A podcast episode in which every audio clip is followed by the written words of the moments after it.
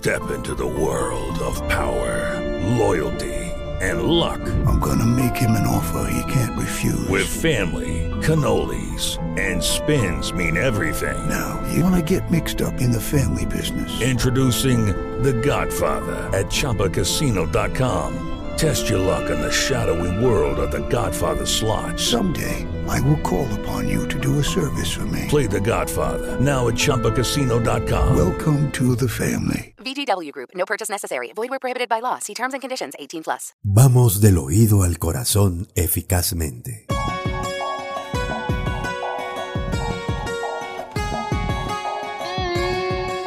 Hola, soy Inés María Daud. Gracias por estar aquí. Hoy es un día especial para nosotros. Estamos lanzando eficazmente la productora de podcast. Si ustedes han escuchado nuestros episodios, ya saben que en este show contamos historias de personas reales, seres humanos que se caen y se levantan, que nos inspiran con su fuerza. Pero hay algo más, algo que no les habíamos dicho. Durante los últimos meses hemos estado trabajando en expandirnos. Eficazmente es un sueño y todo inició como un experimento entre Marlon Natera y yo. Nosotros trabajamos exactamente 13 años en Radio Mar Caribe. Y quien triunfa en Barranquilla triunfa en cualquier parte del mundo. Los partidos que Después de esos años perdimos contacto. Nació mi hija Maudi, me salí de Mar Caribe para ser empresaria. Marlon siguió en el mundo de la radio, trabajando en medios con mucha reputación. Haciendo una entrevista para el portal Ciudad Paz, me tocó ir a Radio Nacional. Ahí lo volví a encontrar. Volvimos a hablar y Marlon me dijo, Inés, volvernos a ver después de tanto tiempo me trasladó a la época de Radio Mar Caribe, donde compartimos juntos todas las mañanas en tu programa Al Día con Inés María. Y lo primero que se me vino a la cabeza fue, ¿qué está haciendo Inés María? ¿Cómo está su trabajo periodístico? Después de sostener una semana de charlas y recuerdos de Mar Caribe, decidimos explorar el mundo del podcast. Entonces de ahí, llenándonos de conocimiento, eh, investigando sobre los podcasts, pudimos dar el primer paso y aquí estamos llevándoles a ustedes lo que ahora es eficazmente. Y yo que había estado escuchando muchos podcasts y con ganas de volver a hacer medios, de volver a hacer radio, y Marlon que me dice eso, yo decía que es esta maravilla, yo quiero hacer algo así cuando escuchaba un podcast. Y sin aburrirlos con más detalles, arrancamos eficazmente en mayo del 2020. Hemos producido 14 episodios. Eficazmente. Historias de transformación. Bueno, yo hice una carrera profesional algo exitosa. Yo mis primeras cuatro peleas las gané por nocaut. A mí me decían el Tommy Her colombiano. Y yo estoy ganando la pelea hasta el séptimo round. Había ganado siete rounds. Y en el octavo asalto subió una chica a anunciar el asalto. Y yo me distraje por verle las nalgotas que tenía. Una, una morena de que era chica águila. Y cuando sonó la campana ya se estaba sentando. Yo fui a mirar y descuidé la mano del tipo que me, me tumbó. Y me paré en malas condiciones. Y el árbitro que era Focha Hernández me hizo una pregunta, no la contesté y me pararon el combate. Pero eso sirvió para que yo proyectara mi, mi vida ya no en el ring, sino como pintor. Historias de tenacidad. Resulta que un día yo fui a, a una litografía a hacer un, un, trabajo. Entonces le dije al tipo, mira, necesito y tal. Y de pronto yo veo ahí un montón de estampitas de la Virgen arrumadas en un, en un sitio ahí. Y le digo, oye señor, ve acá, esas estampitas que están ahí, ven una estampita, mira, aquí arriba estaba la Virgen, ¿verdad? Y aquí abajo había una leyenda. No, entonces el tipo comenzó a maldecir. Aquí vino un tipo, me embaucó, me hizo que estampar esa vaina y yo quedé con eso, nunca vino por eso, no me pagó y ahí estoy yo clavado y tal. En el problema del tipo yo vi una oportunidad. Entonces dije, óyeme, vamos a hacer una cosa. Arréglame mi, mi cosa de la universidad y dame 50 estampitas de esas. Yo mañana vengo por el trabajo y te traigo la plata de las 50. Yo bajaba por la 44 hasta el Paseo Bolívar caminando ofreciendo las estampitas. De la... Historias de sueños que se luchan. Casi todo el mundo sabe que yo soy una diseñadora empírica y es con ese gran regalo que papá Dios me dio y de verdad que eh, al transcurrir el tiempo cuando uno lo acepta que es un regalo de Dios, lo entiende, empieza a mirarlo de una manera diferente. No he sido la diseñadora perfecta, la, la empresaria perfecta. Historias de gente que actúa eficazmente. Íbamos más trajeados porque no teníamos plata. Y un músico, me reservo el nombre de eso, ellos estaban bien uniformados. y bien parado, bien uniforme. Me dijo que yo quería buscar ya con esa agrupación y que estábamos más trajeados. No llevábamos pito, nosotros lo que teníamos era tambor, maraca, llamador, bajo, coro y cantante. Pero a mí eso no me, no me amilanó, eso me dio mi fuerza. Yo le dije, la diferencia no está fuera del tarro, sino está dentro del tarro. Y ahora estamos terminando un programa de aceleración con el Ministerio de Tecnologías de la Información y las Comunicaciones de Colombia. El programa se llama EPIT Digital y en él hemos aprendido muchísimo. Con estos meses de aprendizaje, más toda la vida de experiencia en los negocios y en la radio, hoy oficialmente les presentamos eficazmente la productora de podcast. Por un lado, tenemos este show. Por otro lado, hacemos podcast a la medida a empresas y organizaciones que quieren conectarse por medio del audio con su comunidad. Entonces, gracias por celebrar con nosotros y vamos con nuestra historia de hoy. Este es el tipo de contenido que haremos cada vez más en eficazmente del oído al corazón. Vamos del oído al corazón eficazmente. Dicen que buscar un socio para un negocio es como buscar una pareja para casarse. Hay que ponerse de acuerdo en muchos detalles y superar obstáculos. Prepárense para conocer la historia de cómo Zuli Garcés y Nilsi Rapalo triunfaron recorriendo el camino al revés. Primero vivieron todo tipo de situaciones duras y luego entendieron que tenían la relación perfecta para montar una exitosa empresa juntas. Los papás de Zule y Nilsi las matricularon en el mismo colegio en la década de los 80 y ahí se conocieron cuando cursaban cuarto año de primaria. Era el colegio La Enseñanza en Barranquilla. Nilsi lo recuerda con nitidez. Bueno, yo recuerdo eh, haberla visto en una clase de danza y era una clase de música folclórica en el colegio. Yo realmente tengo esa imagen súper precisa de haberla visto ahí por primera vez, como pensar, pensar como que tenía cara de cachaca pero bailaba costeño. De pronto por ahí era la cosa. De pronto por eso me llamó la atención. Zully recuerda ese momento porque lo ha forzado en su memoria. A mí me ha gustado bailar, a ella también y esa creo que es nuestro primer recuerdo que capturamos como nacimiento de esta amistad. Del baile pasaron al deporte. Estamos en el equipo de atletismo o jugamos softball juntas, entonces creo que eso nos unió porque como esas eran actividades extracurriculares. En esa época todas las niñas que estudiaban en la enseñanza querían ser cantantes. Era una competencia reñida. Una cantante que hoy es muy famosa estudió en ese mismo colegio y tenía el mismo objetivo, entrar al coro? Nosotros compartimos en el colegio al tiempo que Shakira estuvo en él. Ella es menor que nosotros. Bueno, quien haya estado en esa época en el colegio, ella siempre se destacó, no solamente por el canto, ella en todos los actos cívicos, ella o bailaba, eh, hacía su danza árabe,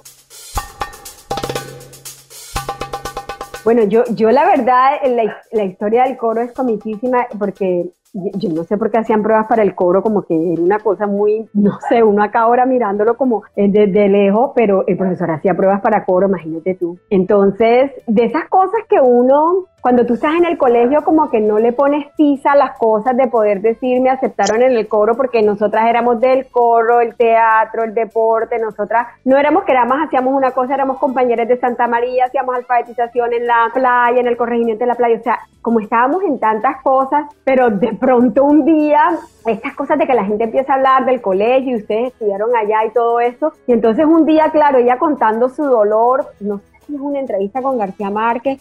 En una entrevista ella habla de su dolor de que ella no entró al coro del colegio. Y de pronto, claro, estas de la promoción 90 dicen, ¡ay! Nosotros sí estuvimos en el coro. Entonces, como que bueno, pero ¿y cuál es la alegría si la que es famosa y la que canta es ella? Calmémonos todas, o sea, volvamos a la perspectiva. Deportes, el coro, el recreo. Nils y Zully se volvieron amigas inseparables.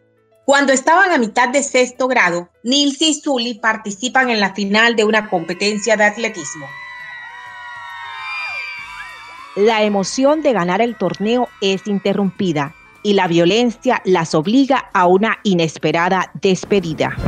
Las noticias del fin de semana, a finales de la década del 80, inicios de los años 90, se veían en el noticiero. Fíjate cómo fue esa despedida, tú sabes, como salimos de ganar y de estar emocionada y Zully se tiene que ir, o sea, despedirnos. Eso fue rápido, fue así como, eh, yo la verdad les agradezco a los papás de Zully que la hayan dejado competir, y como que ese lugar que le dieron ellos a ella de, bueno, haz tu competencia, termínala y te has preparado tanto para esto, que hazlo, tú sabes, dejarle ese espacio ahí para que ella disfrutara eso. Triste porque, bueno, nos despedimos ahí, imagínate, en una cancha atlética.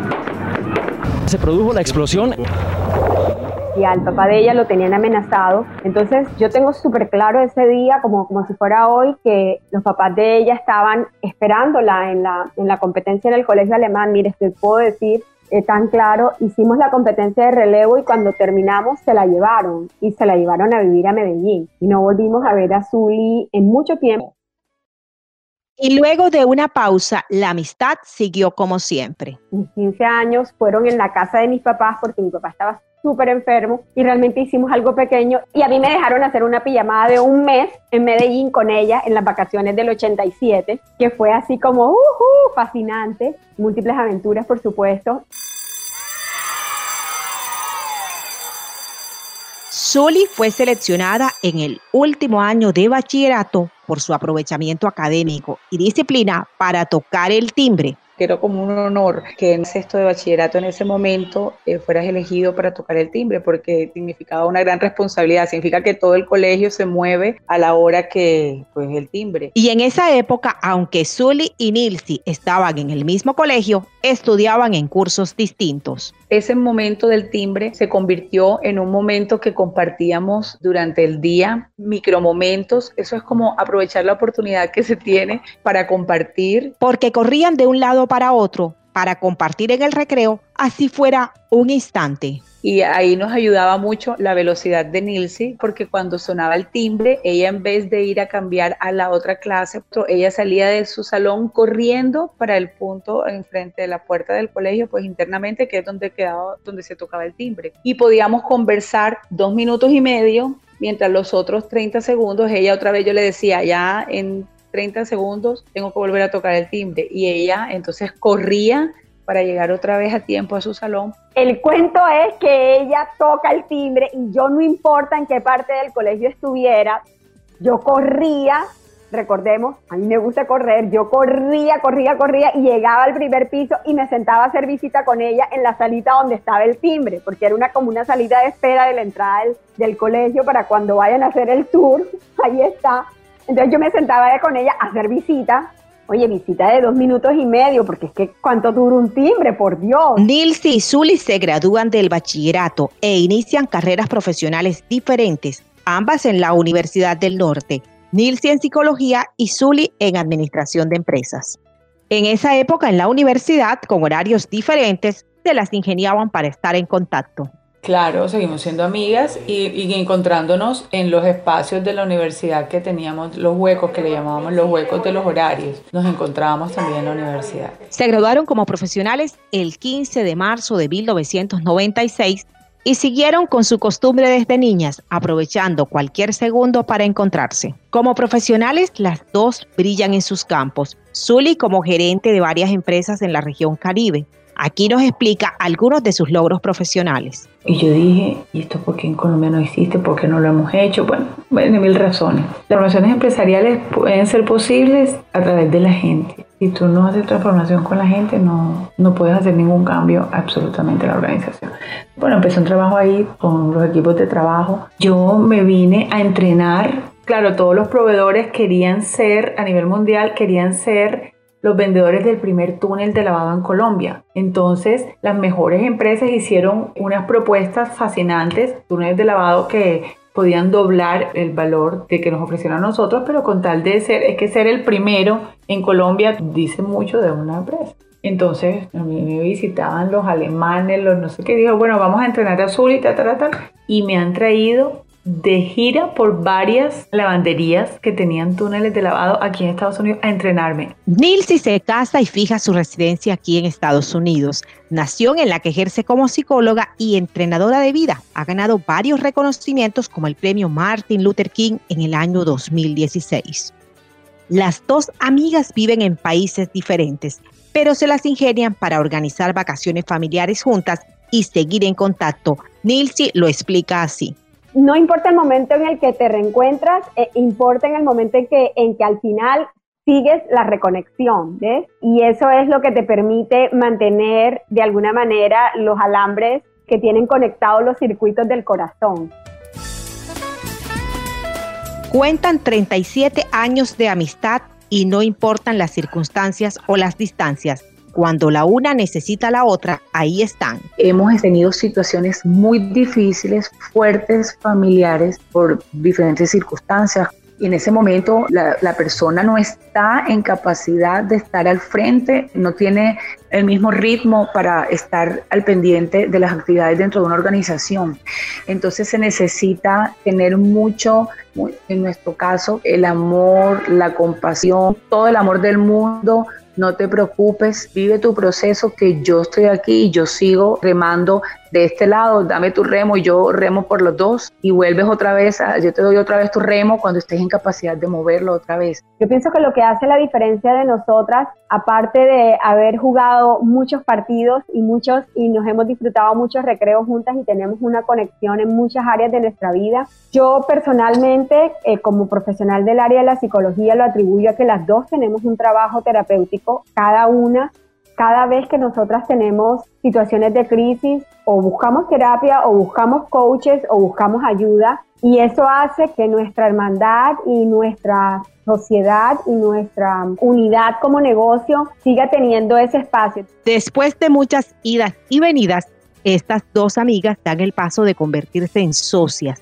Notan que con la experiencia de Nilsi como entrenadora de vida y la habilidad en la administración de Zully, son una mezcla potente para hacer una empresa que esté a la vez rentable y genere un impacto positivo en la salud de los demás. Empecemos a revisar qué ideas, así como, como empieza un emprendimiento, dijimos, bueno, esto tiene que ser algo que, que, que nos guste, que nos apasione, que nos gusta a nosotros, nos gusta encontrarnos y compartir que nos gusta, nos encanta viajar, nos gusta desconectarnos, es decir, tenemos tantos roles en el día a día que nos gusta hacer una pausa y, consentirnos y dedicarnos a algo que nos gusta. Cuando uno tiene hijos se vuelve la mamá de, cuando uno tiene esposo se vuelve la esposa de, cuando uno este, es psicólogo es la doctora de, o sea, o la dueña de, o la gerente de, y todos estos títulos que a lo largo de los años uno termina acumulando.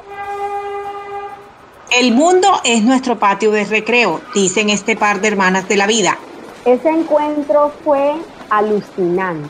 O sea, en la estación de Madrid, ese sitio lo puedo narrar. O sea, en la estación de Madrid, yo llego por un tren, porque ya yo estaba en España, ella viene del aeropuerto, del aeropuerto toma un tren y nos encontramos en la estación, imagínate. Ese encuentro en la estación fue así de el abrazo eterno, como quien tú quieres recibir a alguien, pero al mismo tiempo no, no lo quieres soltar. Y claro, tú sabes, eh, los hispanos somos así como tan desfogados y de pronto el europeo un poco más parco, así que yo me imagino lo que esto quedó así como que la gente como, ¿y estas qué pasó? No? Entonces, ese encuentro representa de alguna manera la posibilidad de empezar un camino y otra vez vamos a caminar, ¿ves? Y otra vez vamos a empezar otro, otro proceso, pero termina siendo un encuentro en el, en el que tú dices, lo logramos, o sea, es otra cosa, ¿ves? En los 80 pudo haber sido la violencia en Colombia y nos volvimos a encontrar, ahora fue un huracán en Estados Unidos y nos volvemos a encontrar, ahora mismo tenemos una pandemia y nos vamos a volver a encontrar si Dios quiere pronto. Está aquí, está aquí. Se siente fuerte su presencia entre nosotros. Nos que la luz del sol por medio de su espíritu de amor. Zully y Nilsi cantan, tienen claro los motivos para seguir haciendo empresas juntas y saben que pueden llegar solas, pero juntas llegarán más lejos. Tras crecer un 12.8% en los últimos dos años, la industria del bienestar representa ahora más del 5.3% de la economía mundial. El sector wellness lleva tiempo creciendo. Por ejemplo, el número de personas que practican yoga y ejercicio sigue en aumento.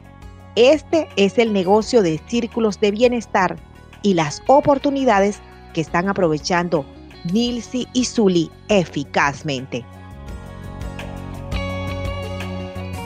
Gracias a todas las personas que nos apoyan, gracias a todos los que hacen posible este sueño. Este episodio ha sido producido en Charleston, Carolina del Sur, aquí en Estados Unidos, y queremos dar las gracias a todos los que la hacen posible. Edición y diseño sonoro de mi socio Marlon Natera en el equipo periodístico Fadia Emer Pimienta y María José Borrero. En la coordinación administrativa Kelly Herrera. La gerencia comercial es de Liliana Gutiérrez Gutiérrez. En la prensa Mildred Ortiz. En el diseño gráfico Alberto Gutiérrez. John Valencia en la coordinación de audiencia. Yo soy Inés María Daud. Piensen y actúen eficazmente.